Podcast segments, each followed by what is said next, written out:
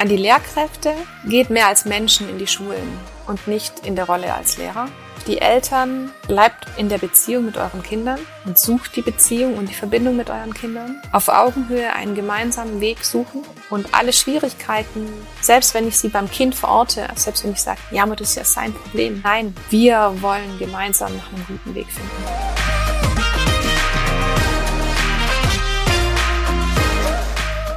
Ja, hallo, herzlich willkommen zum Potenzialfrei Podcast. Mio Lindner macht einen Podcast mit Miriam Meyer. Ja, es ist so schön, dass wir gleich weiterreden dürfen und nicht abrupt beenden mussten, sondern wir jetzt rübergehen können auf ähm, das, was du ähm, schon erzählt hast im, im letzten Podcast ähm, über das Unterrichtsfach Glück und wo du dich darum treibst und was du da alles machst. Und ich bin da total gespannt, da noch mehr zu erfahren. Äh, für die, die jetzt die erste Folge mit dir noch nicht gehört haben, da hast du deinen Weg erzählt mit einer Dyskalkulie und wie du gesprungen bist in das Lehramtsstudium, trotz ähm, im Hinterkopf zu haben, ob ich das überhaupt hinbekomme und es dann alles sehr, sehr gut geworden ist und du deinen Weg gefunden hast. Und könntest du vielleicht noch mal ein bisschen erzählen, was du gerade machst, damit wir die abholen, die das noch nicht gehört haben in der letzten Folge? Also ich bin ganz normale Grundschullehrerin auch. Und äh, neben meiner Lehrtätigkeit in der Grundschule bin ich Lehrtrainerin für das Schulfach Glück, Coach und Beraterin für Persönlichkeitsentwicklung. Das heißt, ich begleite Schülerinnen, Eltern, ähm, Lehrerkolleginnen, Schulen auf ihrem Weg zu mehr Potenzialentfaltung, ähm, an welchen Stellen auch immer da Beratung nötig ist. Ja, das heißt, ähm, ich mache Elternberatung, aber ähm, oder auch Einzelsitzungen mit Kindern. Ähm, aber im Wesentlichen bin ich in der Lehrerfortbildung tätig und ähm, zertifiziere dort beziehungsweise über die Zertifizierung des Ruth-Schubert-Instituts, das ist quasi mein ähm, Kooperationspartner, das Modell, nach dem ich unterrichte, das Handlungskonzept, was da zugrunde liegt, ähm, quasi Glückslehrer an der Stelle. Also die Übertragung der Erkenntnisse der positiven Psychologie in den pädagogischen Kontext. Das ist so das, äh, der, der grobe Rahmen, äh, der sich da aufspannt. Bevor wir ins Detail gehen, was ist denn deine Motivation, das zu machen? Veränderung von Bildung. Also Räume zu schaffen, in denen Kinder und Jugendliche die Möglichkeit haben, sich strukturiert mit sich auseinanderzusetzen, in denen sie Lerninhalt sind, ja, wo es nicht um das Lernen von fachlichen Kompetenzen in einzelnen Disziplinen geht, sondern wo es darum geht, mich zu verstehen, mich zu erarbeiten, mich zu spüren weil nur wenn ich weiß, wer ich bin und was ich kann und was ich brauche und was ich will, nur dann habe ich die Möglichkeit, am Ende meiner Schullaufbahn, an welcher Stelle das auch immer sein wird, raus in das Leben zu gehen und die Optionen, die mir das Leben bietet, für mich auf Passung zu überprüfen und damit in ein gestalterisches Leben zu kommen, in das ich auch hingehöre, ja. Ich glaube, viele, viele Menschen sind in diesem Leben an einem Platz, an der eigentlich nicht ihrer ist sind nicht an dem Platz, wo ihr Feuer ist, sondern sie machen einen Job, um Geld zu verdienen.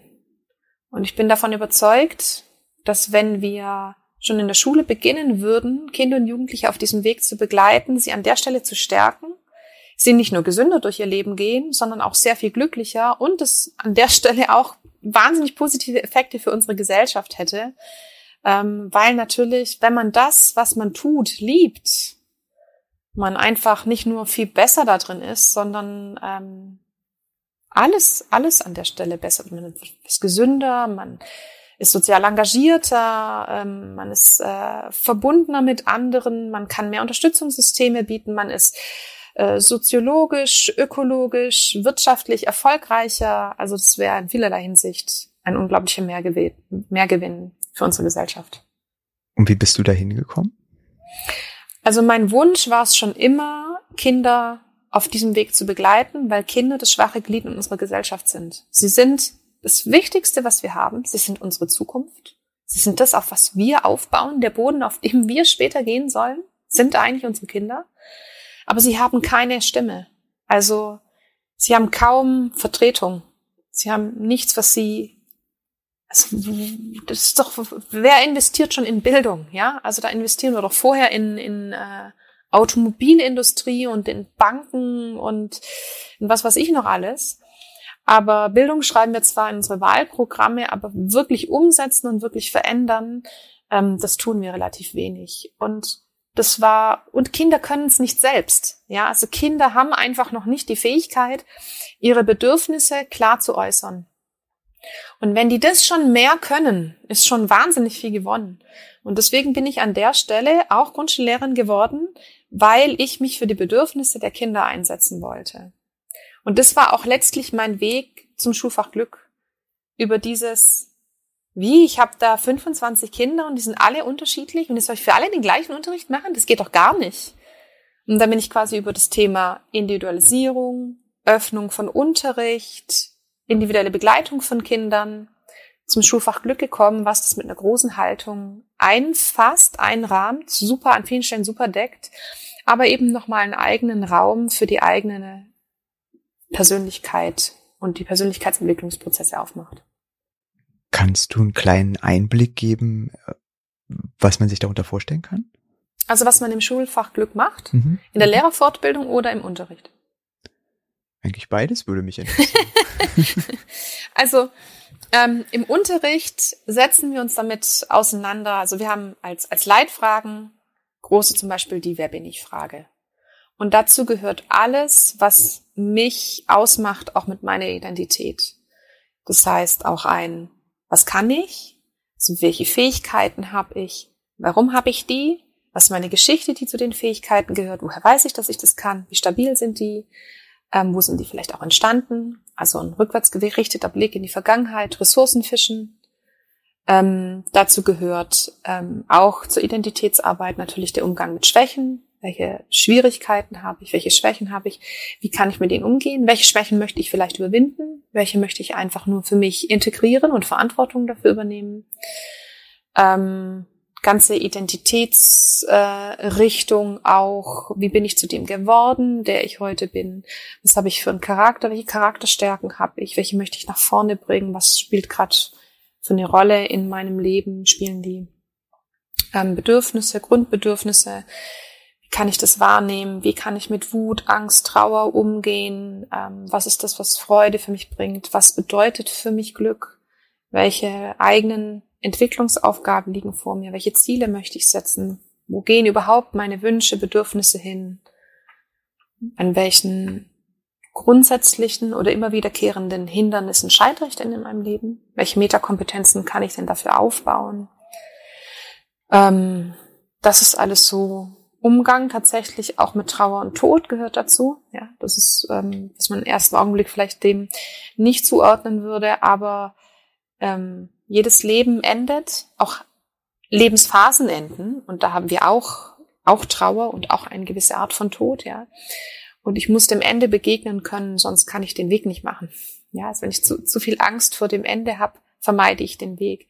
Grundsätzlich ist dem schon zugrunde gelegt eine sehr aktive, gestalterische, selbstwirksame Perspektive auf mein Leben. Ja, das ist dann gelingendes Leben, wenn ich selbst dafür verantwortlich bin, wenn ich selbst in die Hand nehme. Mich in meinen Vermeidungsstrategien entdecken und entlarven und dann mich selbst wieder motivieren, sie aufzuhören und wieder eher in die aktive Konfrontation zu gehen. das ist eigentlich, und das Spannende ist, in der Weiterbildung machen wir das auch.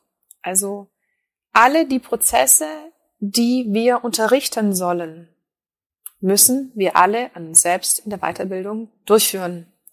Sage ich immer auch am Anfang. Wer keinen Selbstprozess machen möchte, ist hier falsch. Ich kann nicht mit Jugendlichen übers Glück sprechen, wenn ich für mich nicht überlegt habe, was für mich Glück bedeutet.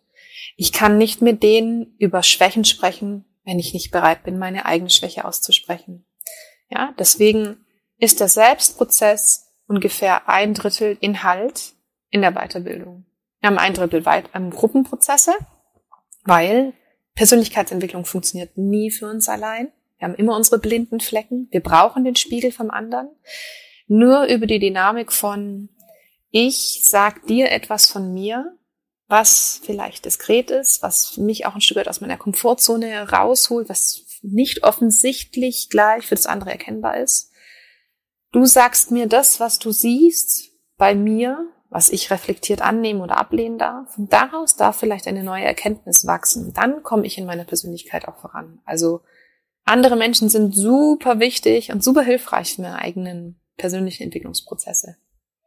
Und das letzte Drittel, was ich dann natürlich nicht in der Schule habe, sondern wirklich nur in der Weiterbildung, ist, was ist denn da überhaupt die wissenschaftliche Basis? Also welche theoretischen Modelle liegen zugrunde? Welche Studien gibt es dazu? Welche Belege?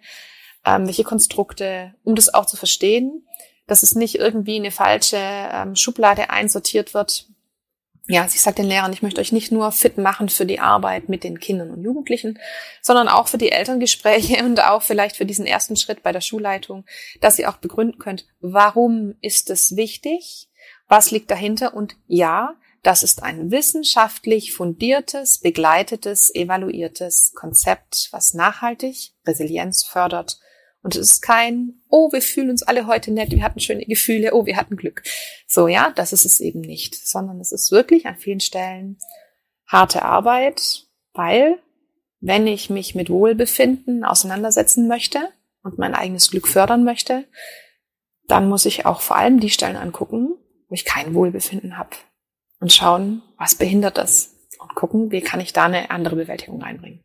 Und deswegen ist es schon auch unbequem und anstrengend und geht ans Eingemachte. Aber schön. Auf alle Fälle. Also auch das, was du sagst, eben, dass man schon andere braucht, auch so, um sich persönlich weiterzuentwickeln und die eigenen blinden Flecke zu sehen und dann auch zu gucken, ähm, auch mit Hilfe von anderen zu gucken, okay, wo gibt's denn noch Flecke, wo ich gar nicht hinschauen will, dass die gerade wehtun und mich behindern, weil da ja die Vermeidungsstrategien einfach sehr schnell greifen. Ja. Jetzt hast du ab und zu schon den Begriff genannt und ich weiß auch, wovon du redest, aber kannst du mal bitte den Begriff positive Psychologie erklären? Ein, etwas. Etwas. Ähm, also äh, positive Psychologie ist ja ein Paradigmenwechsel, den wir so in den 90ern hatten. Also bis bis damals war, hat sich Psychologie mehr pathologisch orientiert, das heißt mehr mit den Faktoren, die Krankheit entstehen lassen. Und dann gab es da diesen Trendwechsel, dass man gesagt hat, na ja, also wenn ich Faktoren rausgliedern kann, untersuchen kann, festmachen kann, die krank machen, kann ich auch Faktoren rausgliedern und finden, die gesund machen und Gesundheit, Wohlbefinden und damit Glück fördern. Und das ist ein Zweig der Psychologie. Also ein Teilbereich der Psychologie ist eben die positive Psychologie, die sich genau damit auseinandersetzt. Was fördert Wohlbefinden? Was fördert Glück? Was kann ich denn dafür tun? Vielen Dank. Ich hätte es jetzt nicht so knapp hinbekommen. du hast gesagt, kurz. ja, super. Habe ich versucht. Wenn jetzt andere genauso angetan sind wie ich von dem, was du alles erzählst, wie können sie dich denn kontaktieren und was kannst du denn anbieten? für unterschiedliche Menschen in unterschiedlichen Situationen? Also ich sage immer, meldet euch und dann suchen wir nach Lösungen. Also auch immer, wenn ich gefragt werde, können Sie einen pädagogischen Tag machen? Sage ich ja. Was ist denn das, was Sie wollen? Was ist das, was ist Ihr Ziel? Was wollen Sie erreichen? Welche Prozesse wollen Sie initiieren? Es gibt 100 Spielarten für einen pädagogischen Tag in dem Bereich. Ja, es ist immer die Frage, was man möchte. Also ja, man findet mich gut über meine Homepage, also www.glücks-schritte.de also Glücks mit UE. Da sieht man bei Angebot auch eine Auswahl. Also da sieht man die Unterteilung in der, unter Weiterbildung, pädagogische Tage, Vorträge, Workshops und Projekttage an Schulen. Momentan habe ich Eltern da nicht drauf, weil es einfach nochmal ein mega großes Angebot ist, äh, was dadurch entsteht. Deswegen hänge ich das nicht so an die große Glocke, aber auch das mache ich. also auch da habe ich Eltern in, in Beratung, manchmal mit den Kindern, manchmal ohne die Kinder. Ja, ähm, ich habe auch Paare in Beratung. Also letztlich mache ich alles, was, ähm, wie soll ich sagen, Arbeit mit Menschen. Ja, Menschen, die auf der Suche sind in ihrem Leben, ihren Weg zu finden. und, und gut damit klarzukommen. Und manchmal sind es dann, und das Spannende ist ja, die Themen darunter sind ja die gleichen. Also die, die, die Konflikte, die ich vielleicht als Eltern mit Lehrern habe, sind auch fast immer die gleichen Grundthemen, die drunter schwingen, wie die Konflikte, die ich dann vielleicht im Paar habe oder die ich in meiner Erziehung habe. Und es ist schön, diese Dynamiken, die da drin stecken, ähm, zu entdecken und zu erkennen und die Dynamik anzugreifen und nicht die Menschen oder die Beziehungen. Das ist schön, wenn man das beginnt zu verstehen, die Dynamiken zu unterbrechen. Ja. Und auch zu merken, wann es losgeht, ne? Um, um äh, ja, rauszukommen. Genau. Aus dem Und das ist natürlich ähm, ein, ein großer Schritt, den man erstmal macht, als ähm, Metakompetenz das aufzubauen. Ein, wie ein kleines Ich neben sich zu haben, sagt, ah, Miriam, machst du, schlägst du gerade wieder diese Einbahnstraße ein? Ist das gerade konstruktiv für dich, das dorthin, wo du hinkommen möchtest? Sonst ändere doch nochmal die Richtung. ja. Aber ja, mein, um das vielleicht nochmal zu sagen, mein Schwerpunkt ist tatsächlich die Lehrerfortbildung. Und da freue ich mich natürlich auch über alle Lehrpersonen, pädagogischen Mitarbeiter, Schulleitungen, Schulamtsträger, ähm, äh, Regierungspräsidiumsangestellte, keine Ahnung, was das so eine, für eine Formulierung ist, als alle, die in diesen Einrichtungen tätig sind, weil ich bin schon sehr davon überzeugt. Also es ist einfach ein fantastisches Konzept, was der Dr. Ernst Fritz Schubert da ähm, ins Leben gerufen hat. Es ist ein Konzept, das wirklich funktioniert. Ich glaube, ich bin ein sehr kritischer Zeitgenosse und ähm, habe im Ref angefangen, nach diesen Antworten zu suchen von, das kann doch nicht alles sein von Bildung, das kann doch so nicht gehen. Habe super viel an offenen Schulen hospitiert, also mich sehr breit an der Stelle aufgestellt und so. Und das ist wirklich das Konzept, ähm, was, was mich wirklich überzeugt hat. Und sonst könnte ich es auch nicht so, ähm, nicht auch so viel Arbeit und Zeit da reinstecken, weil ja, ich bin unter der Woche in der Schule, Schule im Unterricht ähm, mit meinen Kindern ähm, beschäftigt und allem. Und am Wochenende bin ich in den Weiterbildungen. Und ähm, von daher ist es schon viel zu tun, aber einfach so wichtig und so gut. Und es fühlt sich einfach auch so richtig an. Das klingt auch so. Gibt es noch was, was du unbedingt, ähm, nicht unbedingt, was du mitgeben möchtest noch als Gedanken? Hm, viele. Also ich wurde es neulich einmal gefragt, habe ich gesagt, ähm, an die Lehrkräfte geht mehr als Menschen in die Schulen und nicht in der Rolle als Lehrer.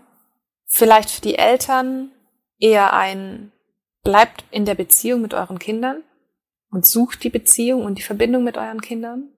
Auf Augenhöhe einen gemeinsamen Weg suchen und alle Schwierigkeiten, selbst wenn ich sie beim Kind verorte, also wenn wir jetzt auf eine Teilleistungsstörung gehen. Ja, selbst wenn ich sage, ja, aber das ist ja sein Problem. Nein, wir wollen gemeinsam nach einem guten Weg finden. Und die Kinder, wehrt euch, kämpft für euch, bleibt bei euch, drückt euch aus. Die Menschen und die Erwachsenen gucken euch nur vor den Kopf. Ihr müsst sagen, was drin ist. Und es ist gut, auch unbequem zu sein. Ja, das ist zwar unbequem und anstrengend, aber es ist das, dass ihr am Ende in dem Leben seid, wo ihr auch hingehört. Ja, eins der wichtigsten Sachen, die man lernen muss. Dann danke ich dir für das wunderschöne Gespräch. Vielen Dank für die Einladung. Es hat mich gefreut, dass ich da sein durfte. Ich pack auch all deine Links in die Shownotes rein, so dass sie ganz einfach zu finden sind. Und dann hoffe ich, dass ganz viele auch viel mitnehmen können von dem, was du mitgegeben hast. Das würde mich freuen, ja. Und sonst gerne einfach melden und nachfragen. Danke. Danke, dass du dieser Folge deine Zeit geschenkt hast. Hast du eine Frage, zu der du meine Gedanken und Perspektive wissen möchtest? Schick mir gerne eine E-Mail an podcast.mio-lindner.com oder schreib mich direkt auf Instagram unter mio.lindner an. Aber natürlich kannst du auch einfach einen Kommentar hinterlassen. Hast du vielleicht Bedenken, dass bei deinem Kind langanhaltende Lernschwierigkeiten beim Lesen, Schreiben oder Rechnen vorliegen? Dann kannst du mit mir persönlich reden. Wenn du wissen möchtest, wie Lernen für dich und dein Kind funktioniert, dann stell mir deine dringendsten Fragen in meinem interaktiven Elternwebinar und bekomm die Antworten, die du benötigst, damit dein Kind endlich lesen, schreiben und rechnen lernt. Ich lade dich ganz herzlich ein. Den Link zu meinem interaktiven Elternwebinar findest du in den Shownotes. Ansonsten freue ich mich auf das nächste Mal. Alles Liebe, es ist fantastisch, dass es dich gibt.